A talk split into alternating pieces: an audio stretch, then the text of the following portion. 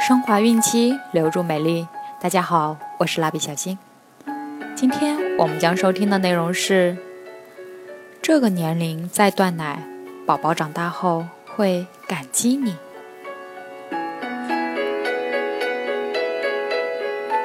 由孕期至产后五年专业护肤品牌卡夫索为您提供。妈妈们可以添加蜡笔小新微信号，或者是在淘宝、天猫、京东、贝贝网等多平台搜索“卡夫索”，找到适合自己的护肤产品哦。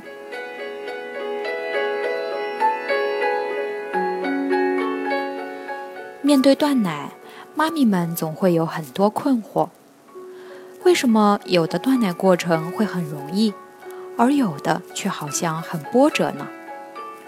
给宝宝断奶的最佳月龄到底是多大呢？其实，只要掌握正确的断奶时间和断奶方法，孩子不仅体质好，妈妈也更轻松。专家指出，断奶对于宝贝来说，可以选择在十八个月至二十四个月之间，喂到二十四个月最好。很多家庭给孩子八个月断奶，也有多数家庭孩子一周岁刚过就立马给断了。其实断早了，家长觉得这个时期的宝贝已经具备了一定的咀嚼能力，能够适应以梨乳食品为主的进食方式，但其实母乳还是最主要的营养和免疫能力。断奶不能马上断，要循序渐进，先断白天的，夜里再喂一段时间母乳。最佳的断奶季节是春季和秋季两个季节，因为这两个季节气温适宜，宝贝不容易生病。如果在炎热的夏季断奶，给宝贝添加其他食物时，很容易引起呕吐。腹泻等消化道疾病，而寒冷的冬季断奶则很容易使宝贝患感冒等呼吸系统疾病。断奶期给宝宝准备自主进食的餐具，辅食也要跟上。坚持喂到十八至二十四个月，好体质会让孩子一生受益。研究表明，十八至二十四个月左右断奶，比刚满十二个月就断奶的孩子，或者不吃母乳的，体质和免疫力都要好。孩子的耳朵感染更少，呼吸道感染更少，肠道感染、便秘也更少。长大后更少得糖尿病，免疫力更强，可以说孩子是受益一生的。断奶一定要循序渐进，妈咪可以采取逐渐减少喂奶的次数的方法，最好先从白天开始减少喂奶次数，逐渐过渡到夜间，最后直到断奶。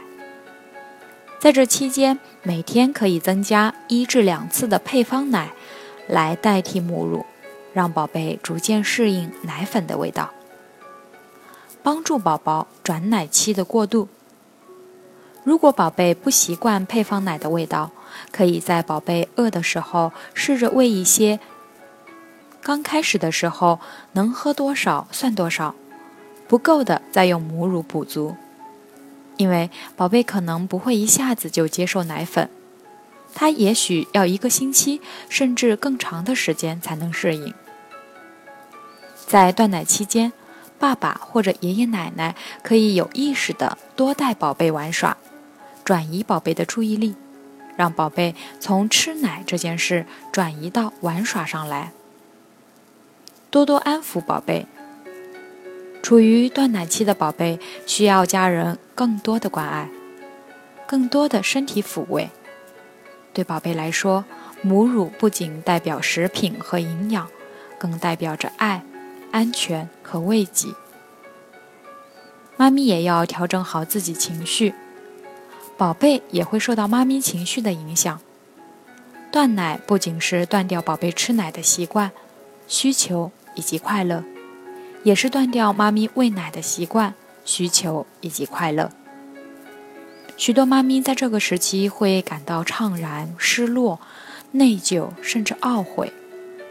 这也需要妈咪调理自己的心情，努力接受宝贝对母乳的脱离。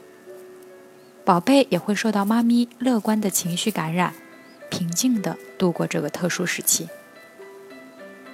专家提醒：断奶方法一定要得当。断奶不仅仅是食物品种、喂养方式的改变，更重要的是断奶对宝贝的心理发育有重要影响。其实，只要方法得当，对于妈咪和宝贝的身心都只会有益无害。妈咪如果奶水充足，也要从六个月起开始给宝贝添加辅食，让宝贝知道，除了妈咪的奶水，还有很多好吃的。好了，我们今天的内容就分享到这儿了。卡夫所提供最丰富、最全面的孕期及育儿相关知识资讯，天然养肤，美源于心。蜡笔小新愿你的宝宝健康聪明，期待您的订阅。再见。